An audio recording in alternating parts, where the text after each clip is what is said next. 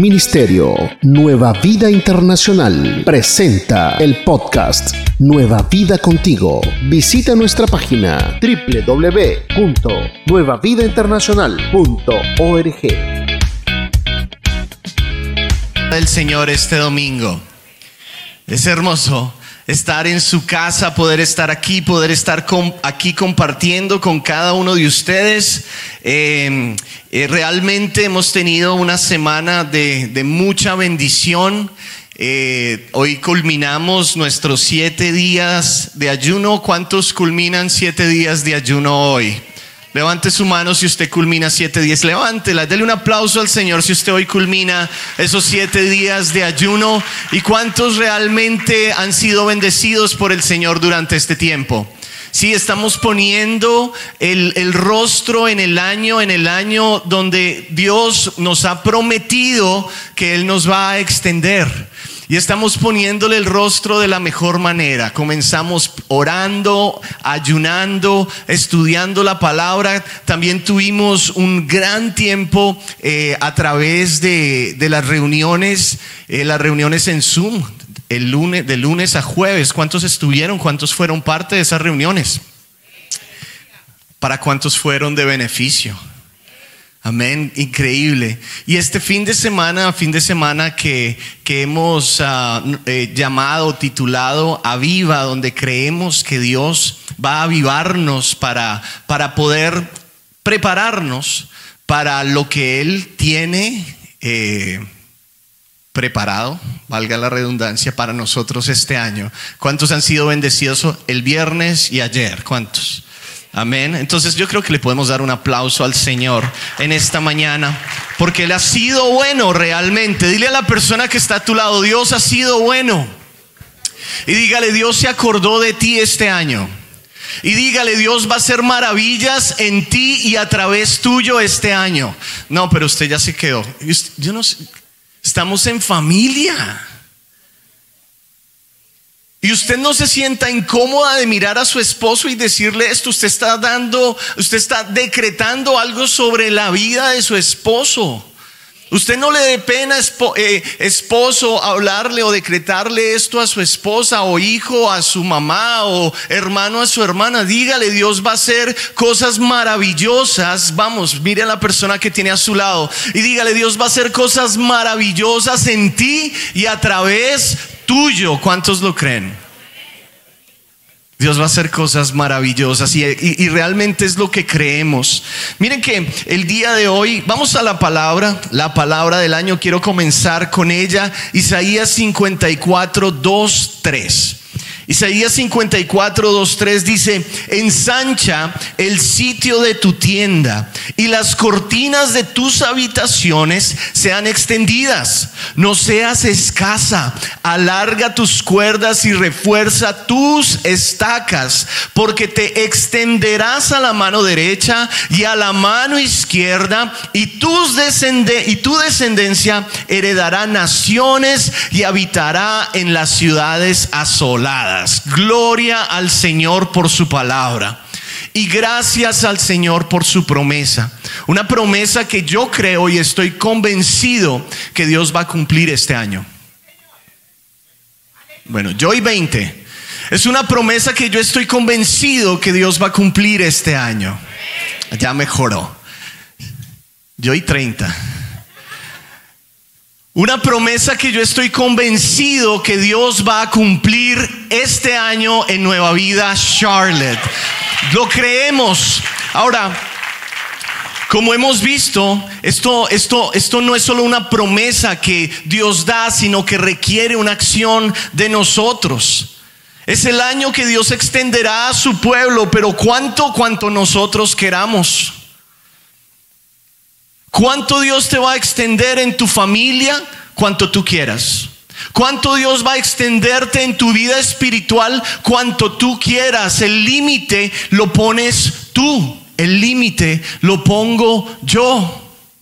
Cuanto nosotros queramos es como Dios nos va a extender. Y miren que el viernes hablamos de nuestra área espiritual, que es lo primero. Digan lo primero es mi vida espiritual. De ahí depende todo. de ahí realmente depende eh, la bendición, la prosperidad, el éxito en cualquier área de tu vida. Todo mana de tu relación con Dios. Todo depende de ahí. Entonces es, por ende, importante abrir espacio este año en nuestra vida espiritual. ¿Para qué? Para tener una mejor relación con Dios y de esa manera que Él toque todas las áreas de nuestra vida. Es lo que estábamos hablando el viernes. Ayer hablamos de nuestra área familiar. ¿Cuántos quieren familias de acuerdo al orden de Dios? Sí, entonces ayer Dios nos enseñaba cómo podemos hacer para tener familias de acuerdo al orden de Dios y lo que nos decía es, primero tienen que mirarse ustedes, tienen que examinarse ustedes y mirar qué cosas ustedes están poniendo en su casa, que están contribuyendo para que la casa no sea de la, de la forma que Dios quiere. Y cuando Dios les muestre eso, entonces hacer lo que sea necesario para cambiar esas cosas en nosotros y contribuir lo que Dios quiere que contribuyamos en nuestra familia para que nuestra familia sea de acuerdo al plan de Dios y esté en el orden de Dios. Amén. ¿Todos claros hasta ahí?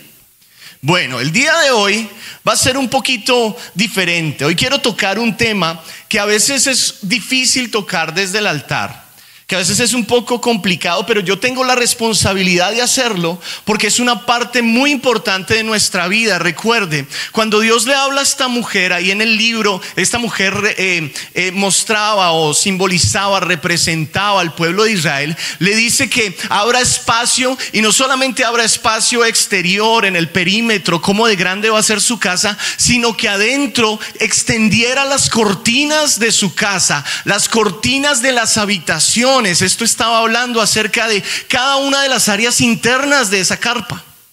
Y, y dijimos en uno de estos días, ya no me acuerdo en cuál, que cada una de esas eh, eh, de esas habitaciones mostraba, simbolizaba algo importante en nuestra vida, que son las áreas de nuestra vida. Nuestra área espiritual, nuestra área familiar, nuestra área física, nuestra área emocional, nuestra área financiera. Y como usted notó, el viernes comenzamos con un área, ayer comenzamos con otra área, el viernes con la más importante. El día de hoy vamos a continuar tocando el tema en otra área. ¿Cuántos están listos?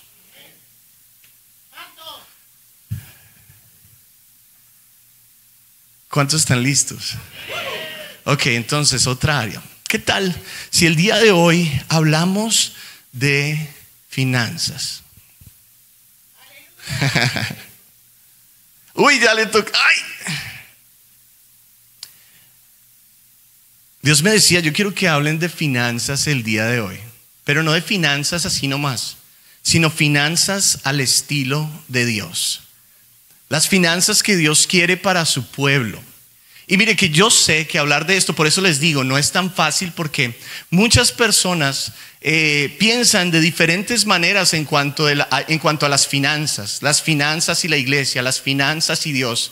Pero de la misma manera que Dios tiene un orden para bendecir tu vida espiritual, para bendecir a tu familia, de esa misma manera Dios tiene un orden para bendecir tus finanzas.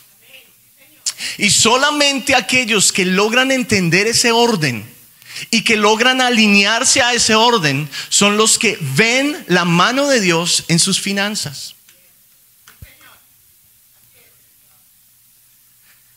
Mire que digo que es una responsabilidad. Yo tenía un jefe que era árabe. ¿Sí? Pero ellos, hay gente que dice, mm". Pero esta gente tiene una peculiaridad, algo muy especial. No todos los países árabes, pero muchos de ellos. Cuando ellos llegan a una nación, por ejemplo a los Estados Unidos, y se levantan y después empiezan a llegar personas de su familia, de su casa, amigos, ellos no dicen, no, yo, yo, yo no sé cómo se hace aquí. No, ellos se unen y empiezan a apoyarse unos a los otros para qué? Para que todos puedan crecer. Esto lo vemos no solamente aquí en Estados Unidos, de hecho hay países específicamente en Centroamérica y los de esos países saben lo que les estoy hablando, que por los últimos 50, 60 y 70 años llegó una emigración gigantesca de árabes y ahora ellos son todos los dueños de todo allá. ¿Cuántos dicen así es? tienen los bancos, tienen las imprentas, tienen las redes sociales, o sea, todo lo que tiene que ver con, em, medios, televisión, eso es lo que quiero decir.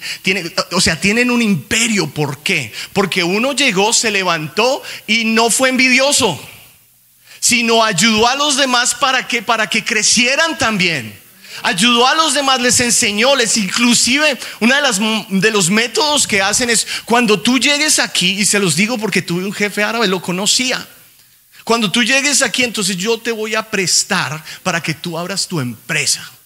Y no solo te voy a prestar para que abras tu empresa, yo te voy a decir cuál es la empresa que te va a dar dinero. ¿Cuál es la empresa que realmente va a pegar? Y no solamente eso, tú no me tienes que pagar, sino hasta que tu empresa esté dando. Eso suena mucho como nosotros los latinos.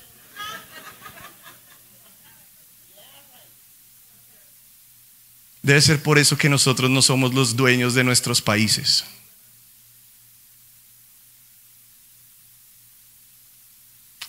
Eso suena feo. Edítenlo, bórrenlo. Cuando miramos esta raza, eso es lo que hacen. Cuando miramos otra raza, otra cultura, la cultura hindú, trabaja exactamente igual. Se apoyan, se ayudan. El que sabe más ayuda al que no sabe.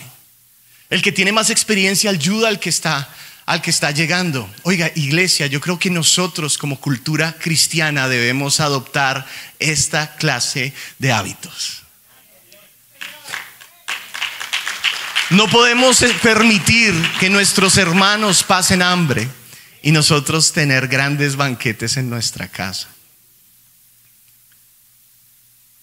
Ahora, cuando miro esa realidad, la palabra nos enseña qué tenemos nosotros que hacer para vivir vidas realmente saludables financieramente.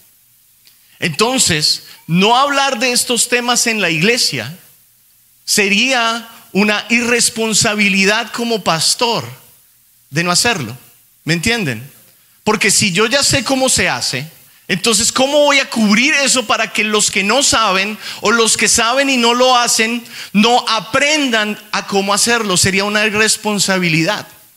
Dios quiere que crezcamos financieramente a la manera de Él. Y yo sé que cuando nos sentamos aquí, de hecho lo he hablado con muchas personas, tienen muchas eh, malas eh, informaciones acerca de lo que es diezmos, ofrendas y todo esto. ¿Por qué? Porque sí, definitivamente han habido algunos personajes eh, que se hacen llamar pastores o evangelistas o teleevangelistas que han maltratado mucho esta idea de la prosperidad de la manera de Dios. Entonces, claro, las personas llegan siempre con un bloque. No, a mí no me hable de plata. Ok, está bien, no te hablo de plata, pero es que Dios quiere que seas próspero. Entonces entiendo muchas veces la posición de, no me hables de eso. Porque sí, hay gente, hay, hay gente que sí han sido ladrones. Hay gente que sí se ha aprovechado de, las, de, las, de los fondos de las iglesias, sí. Ahora, yo les puedo decir algo aquí, entre nos y entre todos los que están, toda la gente maravillosa que está conectada ahí con nosotros. Aquí no es así. Y no ha sido así. Y no será así. Y tal vez usted diga, claro, porque usted es el pastor. No, nosotros tenemos un reporte anual al cual todos ustedes pueden tener acceso si gustan. Simplemente lo piden y ahí está exactamente en qué se ha gastado cada penny que llega año tras año. ¿Y saben más cómo usted se da de cuenta de esto? Cuando usted ve el fruto. Su palabra dice, por su fruto los conoceréis. Entonces cuando usted ve lo que Dios está haciendo a través de la iglesia, Dios no le va a dar semilla al que se la come. Dios le da semilla al que siembra. Entonces la iglesia siempre, nuestra iglesia, y yo le doy gracias a Dios, porque nuestra iglesia siempre ha sido una iglesia muy próspera, porque hemos entendido que la prosperidad sí proviene de Dios. Y hemos entendido que nosotros todo lo que tenemos es por Él y para Él. Dile a la persona que está a tu lado, ¿quiere ser próspero este año? ¿Cuántos quieren ser próspero este año? Ahora dejemos algo claro. Nuestro Dios es un Dios, amén. Déjenme decirlo de otra manera. Nuestro Dios no es un Dios de pobreza ni de escasez. Nuestro Dios no es un Dios de, de pobreza ni de escasez. Dígalo usted ahí conmigo, es suavecito. Mi Dios no es un Dios de pobreza ni de escasez. Y hoy sí les voy a hablar de la prosperidad. Y miren, alguien me dijo una vez, en su iglesia solo hablan de prosperidad. Así me lo dijo.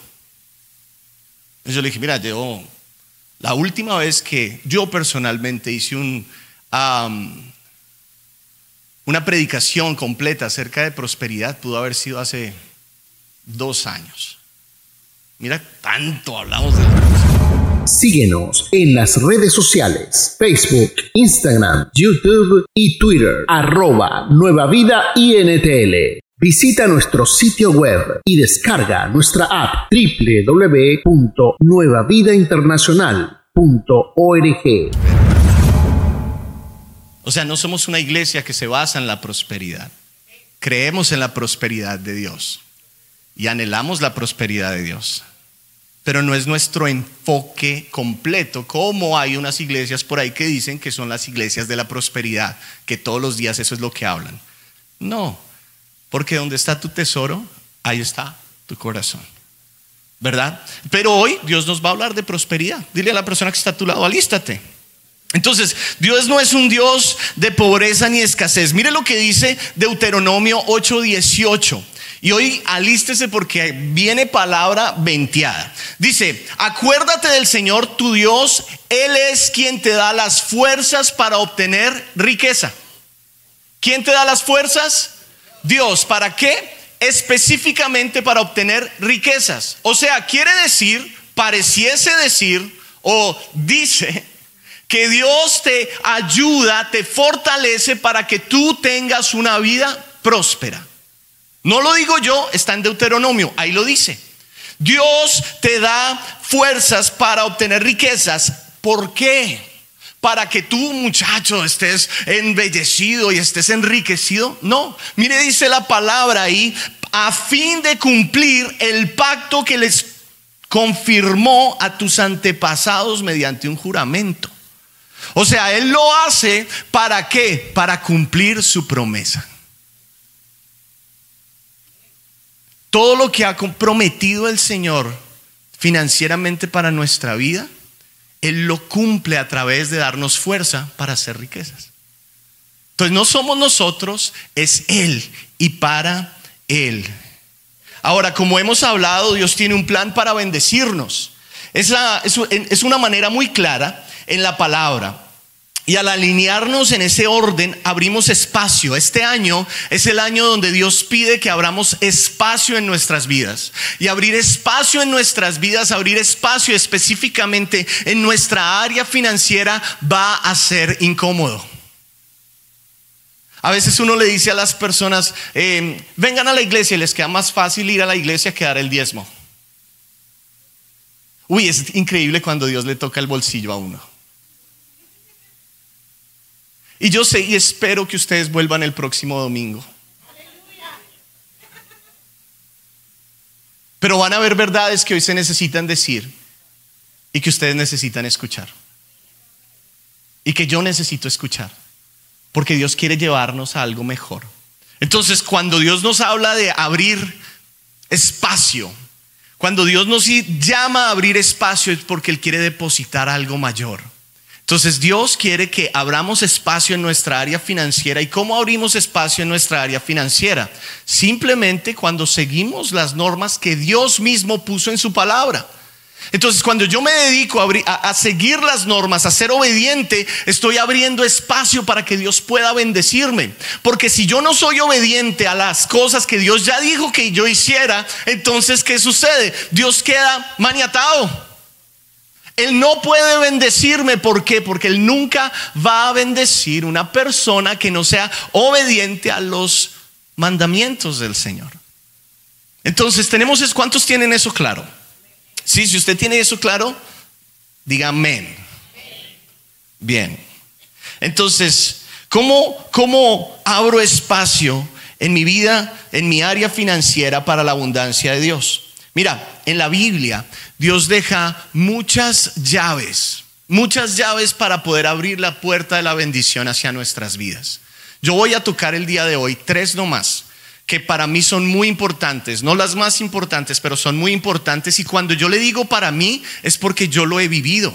O sea, yo no les estoy contando lo que vi otra persona vivir. No les estoy contando lo que escuché que alguien, no les estoy, no, estoy diciéndoles lo que nosotros personalmente como familia hemos vivido y por eso les quiero enseñar esto el día de hoy. Entonces, hay varias llaves que vemos en la palabra que abren la puerta de la bendición a nuestras vidas.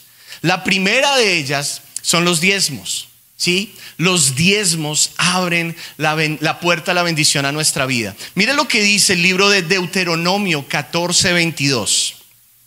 Y ahora, ojo, usted va a notar que voy a leer mucho en esos, en Deuteronomio, en Éxodo, esos primeros libros de la Biblia. En esos primeros libros de la Biblia, Dios está enseñándole al pueblo de Dios a ser la nación de Dios. O sea, les está enseñando a este pueblo que Él escogió a hacer las cosas de la manera que Él quería. Le está enseñando y dando las pautas al pueblo para que ellos fueran bendecidos en todas sus áreas. Les está mostrando las leyes, los mandamientos, los preceptos, los estatutos, todo lo que Dios quería. Se lo muestra en estos cinco libros para que ellos lo siguieran y de esa manera ellos se convirtieran en este pueblo que Dios estaba buscando, en este pueblo que Dios anhelaba, en este pueblo con el cual Dios ya había soñado. Y yo creo que eso es para nosotros también. Dios aquí nos muestra las maneras que nosotros debemos hacer, las cosas que debemos hacer para nosotros convertirnos en ese pueblo que va a ser un fiel testigo del Señor y que va a mostrar su gloria. Entonces Deuteronomio, Deuteronomio 14, 22 dice, deberás separar el diezmo de tus cosechas. Es decir, la décima parte de todo lo que cosechas cada año. Es decir, que la décima parte de todo lo que cosechas cada año. Y empecé con esta porque muchas veces esta es la más dura de digerir. O sea, déjeme preguntar, que Dios quiere que yo le dé la décima parte de lo que es mío. No, es lo que dice la palabra. Dios dice que le des la décima parte de lo que es de Él. Una de las cosas por las cuales las personas, o con las cuales la mayoría de personas batalla cuando llegan al camino, es cuando escuchan esto y dicen, pero no, es que Dios no estuvo ahí cuando yo estaba boleando pala.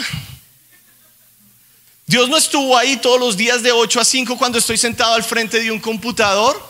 Dios no estuvo ahí cuando yo estaba eh, cocinando. Dios Y déjame decirte, ¿cómo que Dios no estuvo ahí? Si Dios no estuvo ahí, tú no hubieras estado ahí. ¿Sí? ¿Cuántos de ustedes pagan por el oxígeno que consumen? ¿Por la salud que tienen? ¿Por la fuerza que tienen? Absolutamente ninguno de ustedes. Y si usted logra encontrar un lugar donde usted pueda hacer eso, déjeme, déjame saber. O sea que realmente todo lo que usted tiene y todo lo que yo tengo se lo debemos al Señor. El 100% de lo que entra en su casa, usted se lo debe al Señor. Sí, es su esfuerzo, pero dele gracias a Dios porque tiene fuerza para hacer un esfuerzo. Dele gracias a Dios porque tiene fuerza para hacer un sacrificio. Eso no es suyo, es de Dios. Dios se lo dio. Y Dios se lo dio para que usted lo administre. Y lo que yo he aprendido es que dependiendo de qué tan buen administrador nosotros somos, recibimos o no la bendición del Señor. Entonces el buen administrador sabe dónde poner el dinero. Y miren, yo lo aprendí. Cuando yo no diezmaba y yo crecí en la iglesia. Y llegaron muchos años donde no diezmamos. Yo me casé y mi esposa me decía, no, no vamos a dar el diezmo. No, no. No, no, no, no, no. Eso sí lo pueden editar. Casi se para de allá, si vieron. No diezmábamos. Siempre pensábamos, no, ¿y cómo vamos a dar esto? Habíamos escuchado palabras como esta, pero nunca Dios nos la había revelado. Porque una cosa es una palabra escuchada y otra cosa es una palabra revelada. Una palabra escuchada entra y sale, una palabra revelada te lleva, te motiva a hacer lo que Dios te está pidiendo que hagas. Y miren, nosotros sin diezmar tuvimos los tiempos más horribles de nuestra vida. Les cuento, ¿quieren que les cuente? Nosotros recibíamos ayuda del gobierno para, nuestros dos, para nuestra niña. Nosotros vivimos eh, con tarjetas de esas que le dan del EBT, ¿se llama? ¿Saben qué es eso? Ah, sí saben qué es eso. Food stamps, es ayuda, ¿no? Gracias a Dios porque nos la dio. Sí, gracias a Dios porque estamos en un país donde nos ayudaron. Gracias a Dios por eso. Pero un día yo le dije a Pau, yo le dije, nosotros, nosotros sabemos diferente. Yo sé que empezar a diezmar eh, va a ser algo complicado, va a ser un sacrificio. Pero yo creo que si nosotros lo hacemos, la palabra se va a cumplir en nuestras vidas. Y dijimos, falte lo que falte en la casa, comamos lo que tengamos lo que tengamos o lo que sea, el diezmo siempre va a ser primero. Y desde ese momento en adelante el diezmo siempre fue primero. Y ha sido primero y será primero. 10% de todo lo que entra. 10% de todo lo que entra va para Él porque de Él viene. Entonces no estoy dándole algo a Él. No estoy regalándole algo a Él. Estoy simplemente poniendo lo que es donde debe estar. Y cuando nosotros empezamos a hacer eso, iglesia, todo cambió. Todo cambió. Yo puedo decirles que la salud financiera que nosotros gozamos el día de hoy comenzó exactamente ahí. Cuando hicimos una decisión de decir, no, lo primero es Dios y no solamente, ok, lo primero vamos a orar, primero vamos a levantarnos a las 5 de la mañana, primero vamos a, a buscar la palabra de Dios, primero y todo eso. Súper bueno, tenemos que hacerlo, no, pero que también tu bolsillo diga el primero es Dios.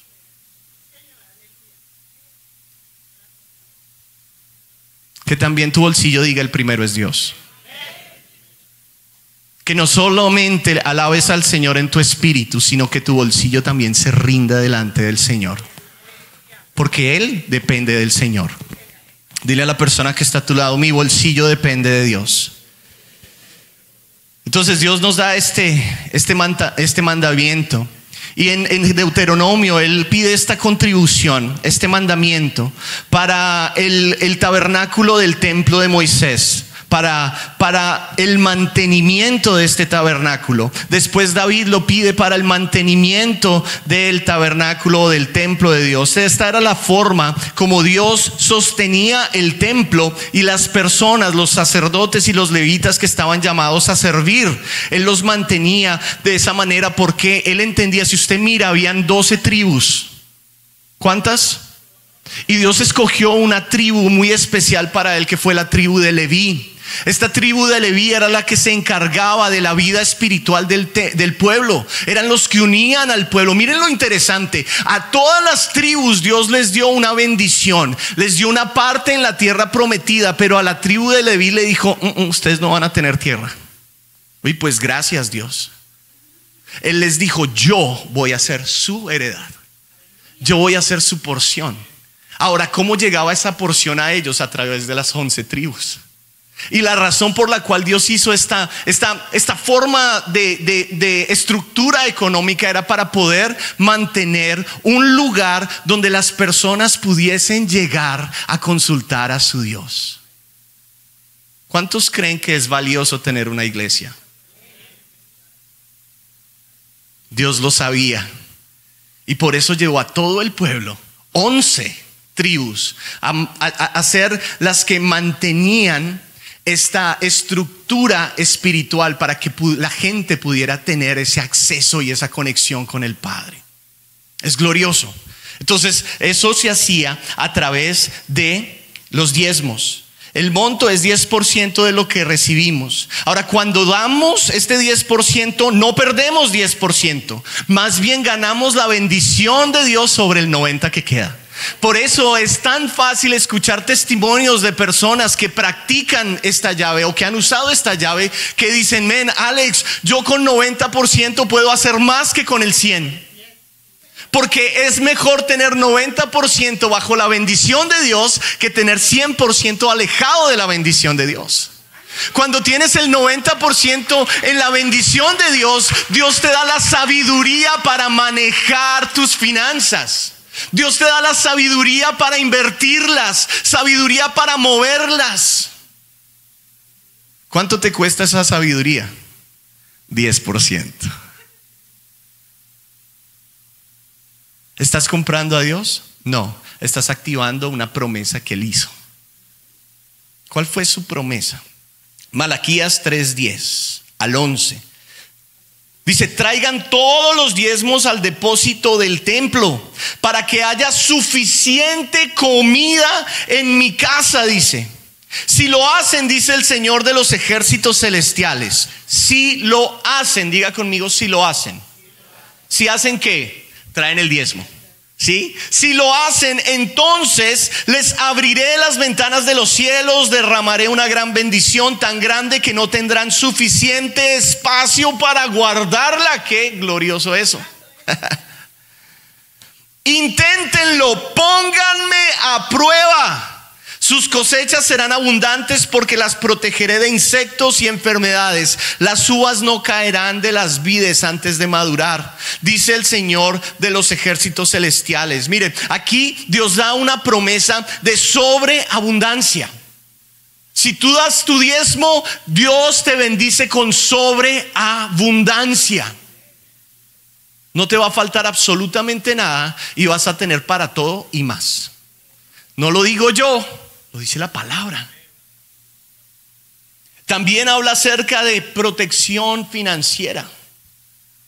Si ven, Dios les dice, sus cosechas serán abundantes porque las protegeré de insectos y enfermedades. Dios va a proteger tus finanzas. No va a permitir que hagan, hayan fugas financieras, sino Él va a proteger. ¿Cuántos lo creen? Y miren algo que me llama la atención aquí. Es el único lugar donde Dios le dice al pueblo, pónganme a prueba. Pruébenme. Yo le preguntaba al Señor Dios, ¿por qué le preguntaste, le dijiste al pueblo que te probara en esto? ¿A usted le han tratado de vender algo alguna vez que usted dice, no, como que no? ¿Cierto?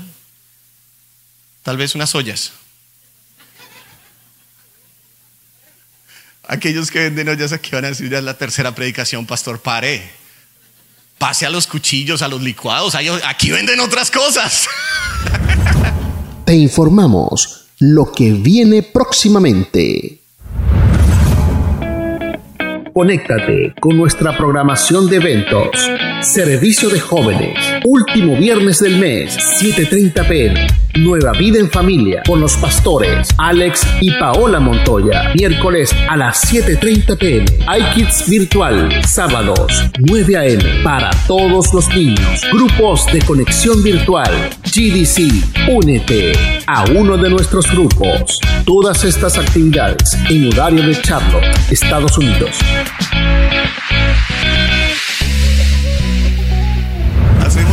También.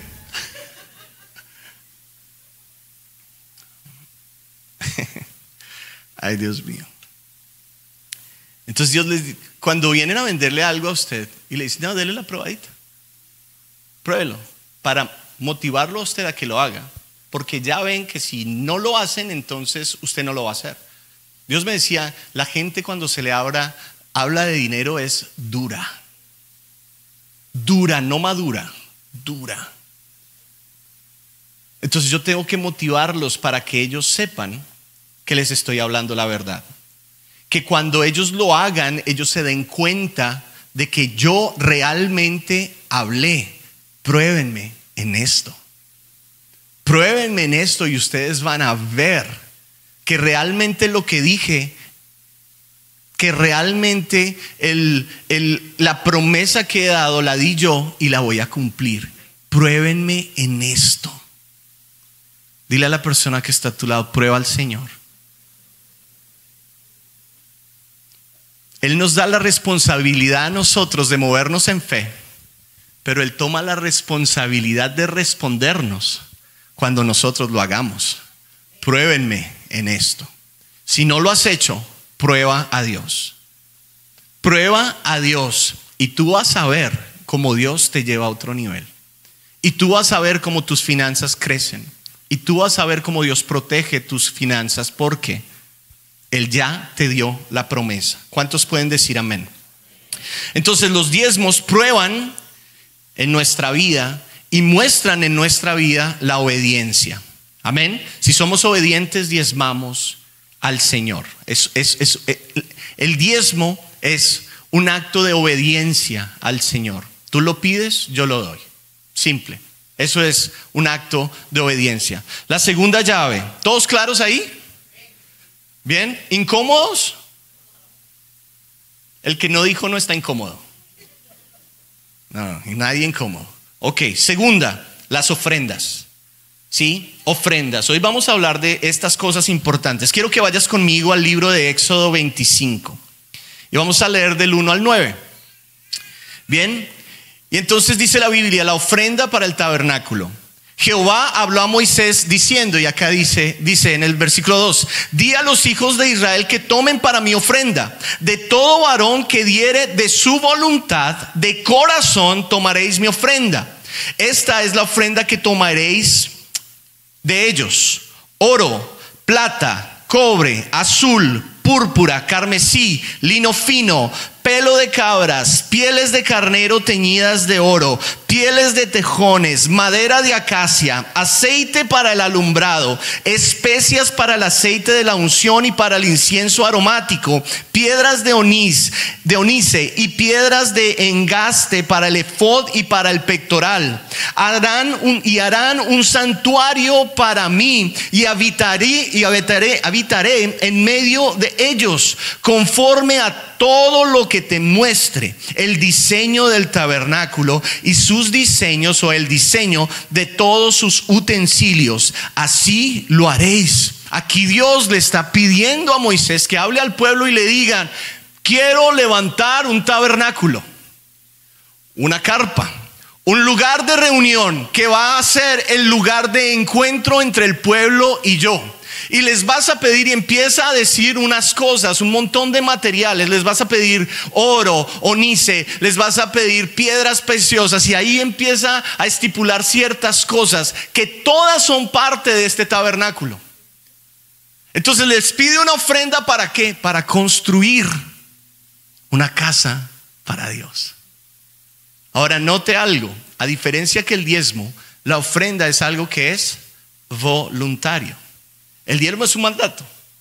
La ofrenda es algo que es voluntario, pero que también abre otra parte, abre otra área, abre otra bendición hacia nuestras vidas. Esta contribución voluntaria Moisés la usó para la construcción, para la construcción del tabernáculo. David también hizo una, pidió una contribución. Dice la Biblia que en el tiempo de David la gente quería ver ese templo. En el tiempo de David la gente quería ver ese templo tanto que todo el pueblo empezó a dar, a dar y a dar que hasta que David que tuvo que decir, paren. Es así como en la iglesia, ¿no? Paren. Wow, yo me imagino el hambre que había en ese tiempo de adorar al Señor en un templo que daban todo, todo lo que tenían, más de lo que tenían, iban y entregaban, entregaban, sacrificaban, lo que tuvieran que hacer, lo hacían porque entendían que en su vida lo primero era el Señor. Y que hay valor en el templo. ¿Cuántos valoran tener una iglesia? Miren eso, increíble. La promesa para aquellos que ofrendan, segunda de Corintios 9:6. Dice, pero esto digo, el que siembra escasamente también segará escasamente. Y el que siembra generosamente, generosamente también que segará. O sea, cuando tú das voluntariamente, generosamente, Dios ve eso. Y Dios te multiplica, te devuelve generosamente.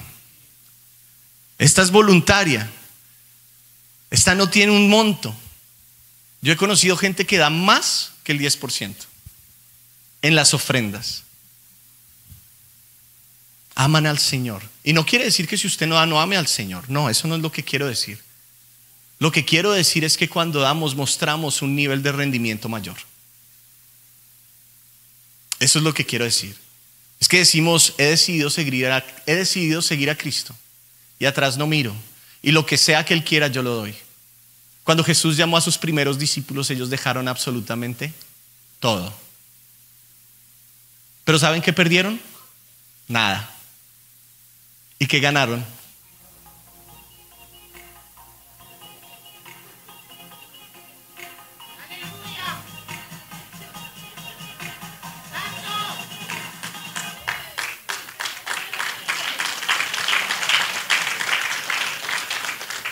¿Y qué ganaron los discípulos cuando siguieron a Jesús? Todo. Entonces cuando tú das no pierdes. Cuando tú das ganas todo. Cuando ofrendamos, esto prueba algo en nuestra vida y muestra algo. Y es nuestra generosidad. ¿Qué tan generoso eres? Lo demuestras cuando ofrendas. ¿Qué tan generoso es Dios contigo? Lo alcanzas cuando ofrendas. Dios abre la puerta de la generosidad a tu vida. Y el último, y este último que voy a hablar el día de hoy, eh, me pareció oportuno hablarlo como último porque estamos al principio del año. ¿Sí? Y nosotros como iglesia acostumbramos a, levantar una ofrenda de esta clase al principio de año porque es lo que la Biblia nos, ha enseñado. Y hemos visto como Dios nos ha bendecido. Miren, la primera vez que como empresa, ustedes saben, nosotros ahora somos pastores de esta iglesia. Yo digo, este, el pastorado en la iglesia es full time, ¿sí? Pero nosotros tenemos una empresa con mis hermanos que llevamos trabajando 17 años. Antes de que yo fuese llamado eh, pastor, había sido llamado al pastorado hace mucho, pero antes que fuese llamado pastor yo trabajaba. Y ahora trabajo el doble, porque ahora estoy en la iglesia y, tengo, y, soy parte de la administración y de todo lo que tiene que ver con la empresa. Y lo quiero mantener así. Para mí es saludable mantenerlo así. ¿Sí? Pero yo recuerdo que una vez Dios, a través del apóstol, nos dio esta palabra de las primicias. Diga conmigo, primicias. Y nosotros le dijimos al Señor, yo llamé a, David y le dije, eh, David, mira que siento que debemos dar una primicia de este monto, un monto grandísimo para nosotros en ese momento. Y David me dijo, no, hermano, está loco. No, no, no, no me dijo eso. Hoy voy con la familia, ¿verdad? Ayer estaba en la familia y mire, hoy voy con la familia. Ya usted, iglesia, si usted llegó por primera vez aquí, usted va a venir y usted tal vez, o sea, usted va a recibir palabra de Dios, pero también conmigo se va a reír un poquito. Porque, y, lo que usted ve aquí, what you see is what you get. Lo que usted ve aquí es lo que usted ve abajo. O sea, yo no me transformo cuando me subo hasta el altar. Yo soy el mismo. Y, y eso tampoco va a cambiar.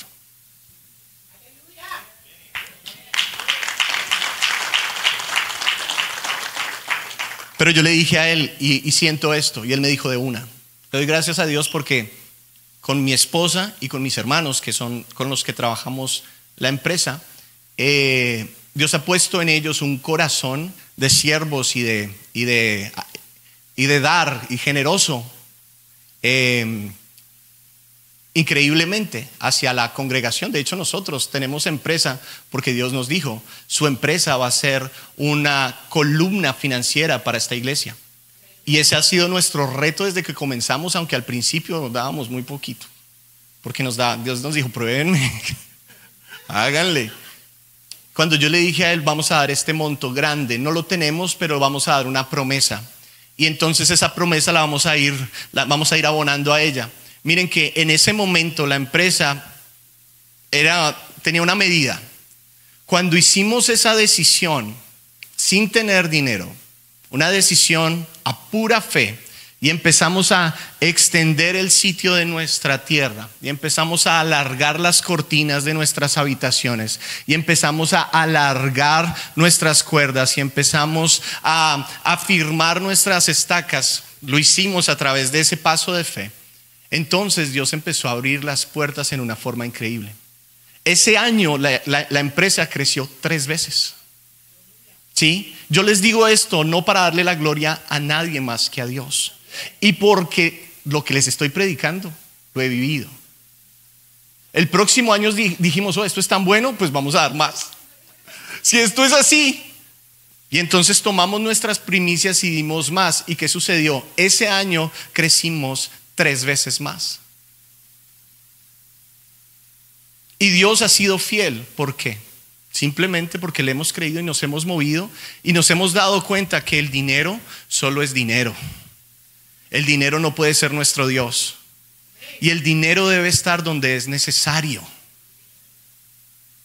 Y Dios nos ha enseñado que el dinero en la iglesia, en su reino es necesario por todo lo que usted ve, por todo lo que usted ve en línea, por todo lo que se hace afuera en los otros países. Es necesario. Y nosotros hicimos la decisión, Dios, mientras tengamos fuerza, nosotros vamos a hacer una columna financiera para esta casa. Lo prometimos y gracias a Dios hasta ahora lo hemos cumplido, pero eso cambió nuestra vida.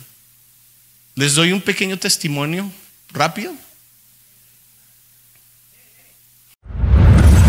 Síguenos en las redes sociales, Facebook, Instagram, YouTube y Twitter, arroba Nueva Vida INTL. Visita nuestro sitio web y descarga nuestra app www.nuevavidainternacional.org. Cuando nosotros hicimos o nos empezamos a mover de esta manera, dando, dando, dando, Dios lo sabe.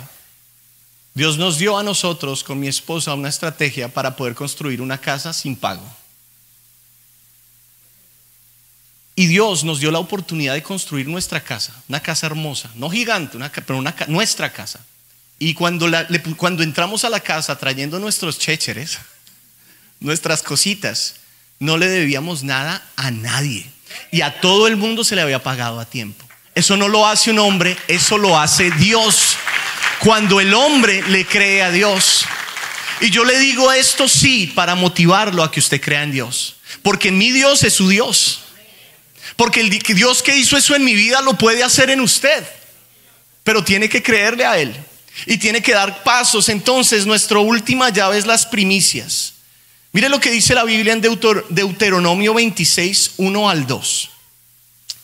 Dice la Biblia allí, cuando hayas entrado en la tierra que Jehová tu Dios te dé por herencia y tomes posesión de ella y la habites entonces tomarás de las primicias de todos los frutos, diga conmigo de todos los frutos, que sacares de la tierra que Jehová tu Dios te da y las pondrás en una cana y los pondrás en una canasta e irás al igual que Jehová e irás al lugar que Jehová tu Dios escogiere para hacer habitar allí su nombre.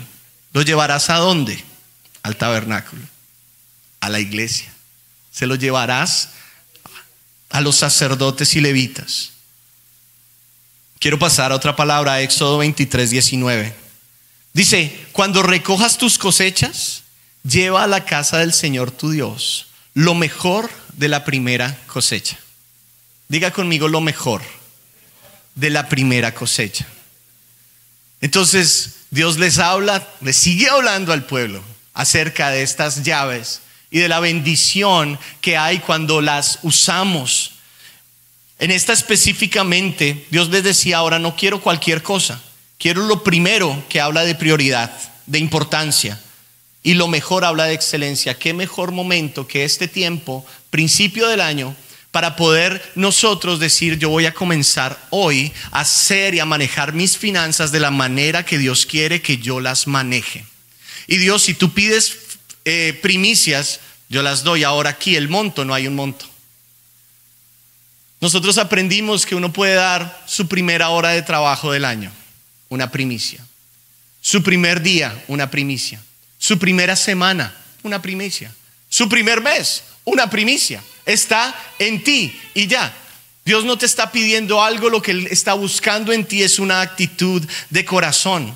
Sí, las primicias son una ofrenda que Dios pedía de parte de su pueblo también para el mantenimiento del tabernáculo. Primicia significa lo primero del fruto que recogemos. Ahora, los que eran agrícolas traían eh, lo primero, ¿sí? Del fruto. Y no lo primero solamente, sino lo mejor del fruto de la primera cosecha del año. Ahora los que eran ganaderos, porque en ese tiempo no eran todos eh, agrícolas, los que eran ganaderos entregaban a Dios el primogénito, las primeras crías, pero no cualquiera, el mejor. Entonces le traes al Señor tu mejor ofrenda. Le, traes al Señor de lo primero lo mejor. Tú sabes qué es. Él va a presentarte, Él te lo va a mostrar, Él te va a enseñar. Él te, inclusive en mi caso me lo ha pedido. Porque yo digo, Dios, ¿qué tú quieres que dé como primicia? Y Él me dice, y entonces yo le digo, Dios, no, tú estás loco. Yo le hablo a Dios así porque Él es mi amigo.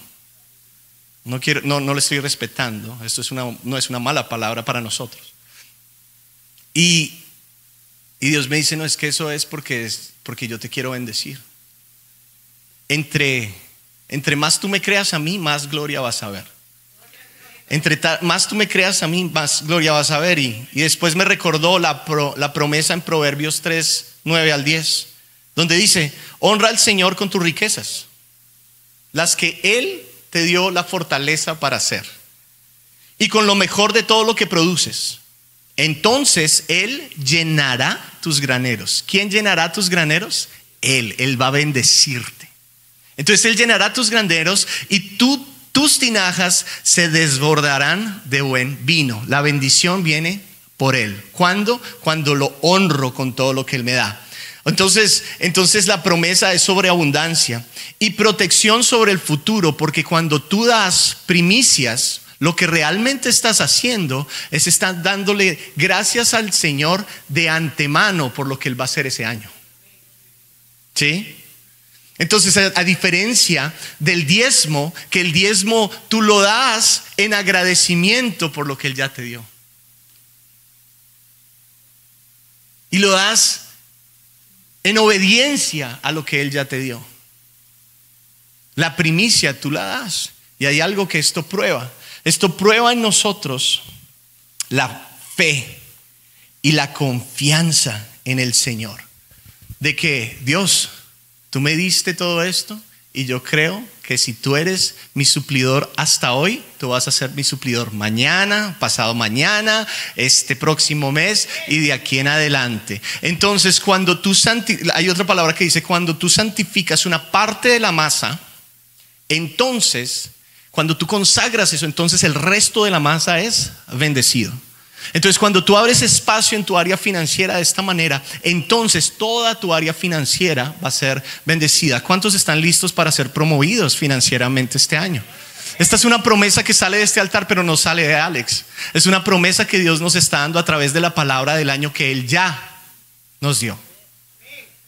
Pero una vez más, como lo hemos dicho tres veces en este altar durante esta semana, depende de ti. Dile a la persona que está a tu lado, depende de ti. Ahora, ¿cómo podemos ver? Como podemos ver, Dios siempre usó las finanzas del pueblo para la construcción y mantenimiento de su templo, para bienestar de los que estaban a cargo del, del templo, los levitas y los sacerdotes. Y cuando hablamos el día de hoy, las finanzas se usan exactamente de la misma manera. La intención de Dios es exactamente la misma. Nuestras contribuciones construyen el reino de Dios aquí en la tierra. Con ellas tenemos unas instalaciones maravillosas como las que Dios nos ha dado. tal vez usted acaba de llegar aquí. Esto no fue soplar y hacer botellas. Alguien en algún momento en estos últimos 30 años recibió una palabra como esta y dijo, Dios, aquí estoy. Yo quiero ser parte de la construcción de tu reino en la tierra. Y voy a dar. El gimnasio de atrás, el gimnasio, exactamente igual donde tus hijos el día de hoy están disfrutando un tiempo increíble con iKids. Dios lo hizo. La señal en la que en la que tú estás conectado el día de hoy a través de las redes sociales. Nosotros podemos tener todo el equipo, todo lo que necesitamos hacer, ¿Por qué? Porque alguien un día dijo, yo quiero ser parte de la construcción del templo. Y yo les aseguro que aquellos que han hecho esa decisión el día de hoy están en bendición. Porque Dios no es hijo de hombre para mentir. Dios no miente. Me sacaste de onda. Dios no miente. Dios no, Dios no es hombre para mentir, ni hijo de hombre que se arrepienta. Y todas las promesas en el Señor se cumplen. Y yo quiero ver simplemente, rapidito, para aquellos que todavía están así como incrédulos, simplemente las manos, escuche bien iglesia, de aquellos que un día hicieron o han usado alguna de estas llaves y han visto la mano de Dios sobre sus finanzas.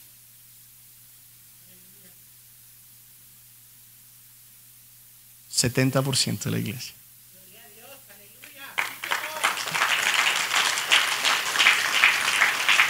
Dios cumple. Dios cumple. Y lo hacemos para seguir construyendo iglesia. Déjeme decirle, no sé si lo he dicho antes, pero muchas gracias por su esfuerzo y por cada una de las contribuciones que, usted, que ustedes hicieron el año pasado a esta iglesia y los años anteriores. Porque por cada una de esas contribuciones, ese esfuerzo y ese sacrificio y esa buena voluntad y esa obediencia, estamos donde estamos. Y ahora yo le digo gracias de antemano, porque Dios nos va a llevar a donde vamos a llegar a través de que de sus contribuciones y sus, eh, y sus donaciones que van a estar dando durante todo este año al Señor y que, le van a, y, que lo van a hacer con un corazón entendiendo de que esto no es porque, porque queremos engrandecer algo, un ministerio, una institución, no, sino porque queremos hacer el nombre de Jesús más grande. Y para eso necesitamos esta clase de ofrendas, necesitamos esta clase de contribuciones. Entonces, yo personalmente como pastor y mi esposa les damos gracias de antemano porque sabemos que Dios los va a usar a ustedes para que Nueva Vida llegue aún más allá de donde hemos llegado. Amén. Amén. Gracias. Ahora, para terminar,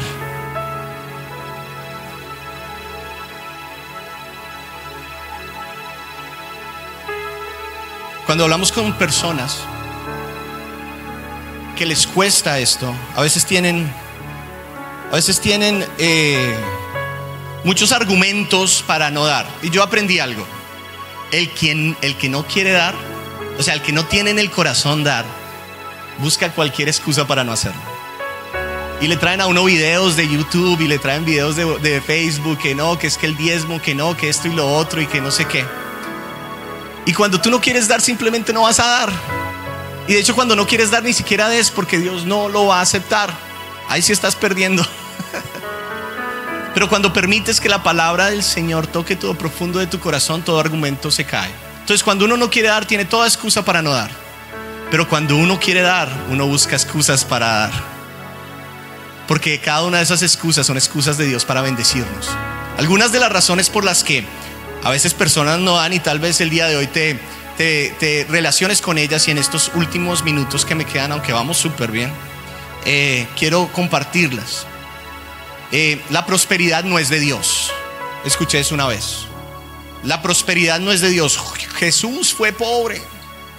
Eso se atrevieron a decir. Jesús fue pobre. Y miren, que si ese fuera el caso, si fuese el caso que Dios no quiere la prosperidad para mi vida, para nuestra vida, eh, no hubiera escrito o dejado escrito lo que dijo en Deuteronomio 39. Entonces el Señor tu Dios te prosperará en todo lo que hagas. Si la prosperidad no es de Dios, entonces ¿por qué Dios dice que nos va a prosperar? Es de Dios para nuestra vida. No te dejes, no te dejes sacar del caudal del plan del Señor. Dice, te dará muchos hijos, una gran cantidad de animales y hará que tus campos produzcan cosechas abundantes. Ustedes ni yo tenemos animales ni cosechas, entonces ya usted sabe a qué Dios le está hablando. Es su vida financiera. Porque el Señor volverá a deleitarse en ser bondadoso contigo. El Señor te da porque quiere ser y mostrar su bondad hacia tu vida. Como lo fue con tus antepasados. Entonces, Dios quiere la prosperidad para mí y Jesús no fue pobre. Yo quiero que ustedes piensen en la primera persona pobre que necesitaba un tesorero en su equipo. That makes no sense. Yo quiero que usted piense en la primera persona pobre que tuvo 12 hombres con él, yendo para arriba y para abajo por tres años. Y en ningún lado dice que ellos trabajaron. Tenían la prosperidad de Dios. Jesús no fue pobre. Diga conmigo, Jesús no fue pobre. Hay otros que dicen, lo que tengo es mío, yo lo trabajé, ¿cómo puede ser posible que me pidan? Y yo sé que una cosa es pedir y otra es dar. Pero mire lo que dice la Biblia acerca de eso, primera de Crónicas 29, 14. Pero ¿quién soy yo? David diciendo, ¿y quién es este pueblo para que podamos darte algo a ti? ¿Quiénes somos? Todo lo que tenemos ha venido de ti y te damos solo lo que tú o de lo que tú primero nos diste. Eso no es tu trabajo, no es tu esfuerzo, es la gracia del Señor sobre ti que te da sabiduría para que hagas negocios, que te da fuerza de lunes a domingo, de lunes a sábado para que trabajes, que te da gracia para que te den, te den contratos, es el Señor sobre ti, no eres tú, es el Señor sobre ti, todo lo que tenemos ha venido de ti, te damos solo lo que tú primero nos diste. Y esta me gusta. Porque ya los que son un poquito más espirituales le dicen a uno, no, lo que pasa es que esto de los diezmos y todo esto, esto es del Antiguo Testamento. ¿Cuántos han escuchado eso? ¿Cuántos viven alineados a esa enseñanza errónea? ¿Por qué dices, Alex, que es errónea? Porque es que en el Nuevo Testamento no lo dice en ningún lado. Jesús no lo dijo. Una persona me dijo eso una vez. Y bueno, Jesús sí no dijo nunca la palabra diezmo. Pero una vez vinieron a cobrarle los impuestos. ¿Se acuerdan? Le hicieron una pregunta más bien acerca de los impuestos, no la cobra de los impuestos. Vamos a ir a la pregunta que le hacen para tratar de llevarlo a decir que no deberían darle nada al César. ¿Se acuerdan? Y entonces le dicen, bueno, y nosotros debemos darle impuestos a Roma. Y entonces Jesús les dice, denme esa moneda. Y levanta la moneda y dice, ¿de quién es la cara? De, la, ¿de quién es la cara este, que está imprenta en esta moneda? Y ellos le dicen, ¿de quién? del César. Entonces Jesús dice, dadle al César lo que es del César. O sea, estás llamado a dar impuestos para que tengas buenas calles, buenas carreteras, para que tus hijos tengan buenas escuelas, ¿cierto? Para que tengamos seguridad aquí donde vivimos, Estamos llamados a, darlos. Jesús lo dijo. Ah, pero los impuestos sí dijo Jesús, sí que daré al César lo que es del César. Se nos olvida la próxima parte. Después que dice, y entonces darle a Dios lo que es de Dios. Implicativamente podemos decir, bueno, pero ¿qué es de Dios?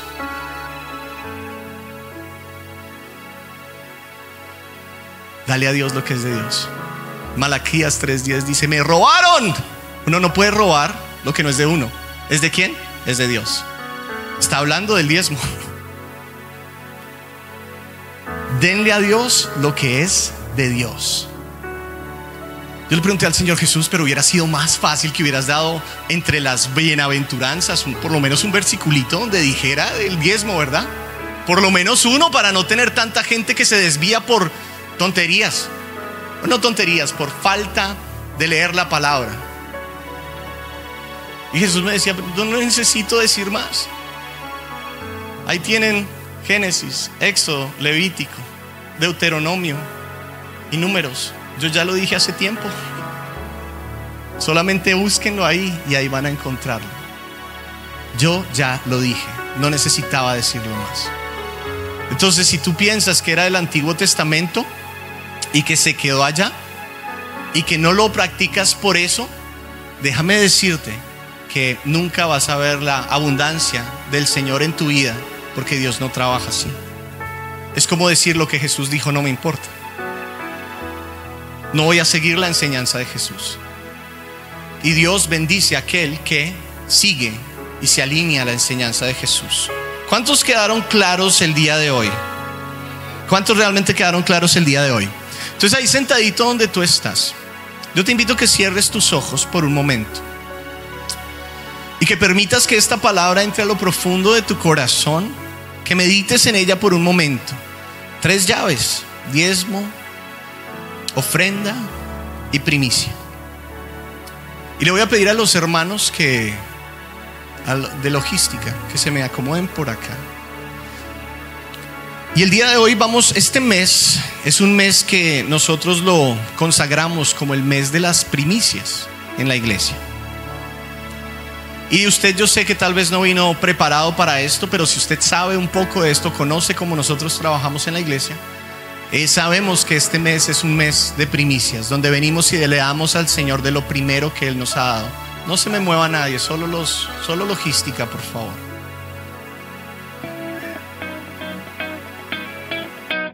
Ministerio Nueva Vida Internacional presentó el podcast Nueva Vida Contigo.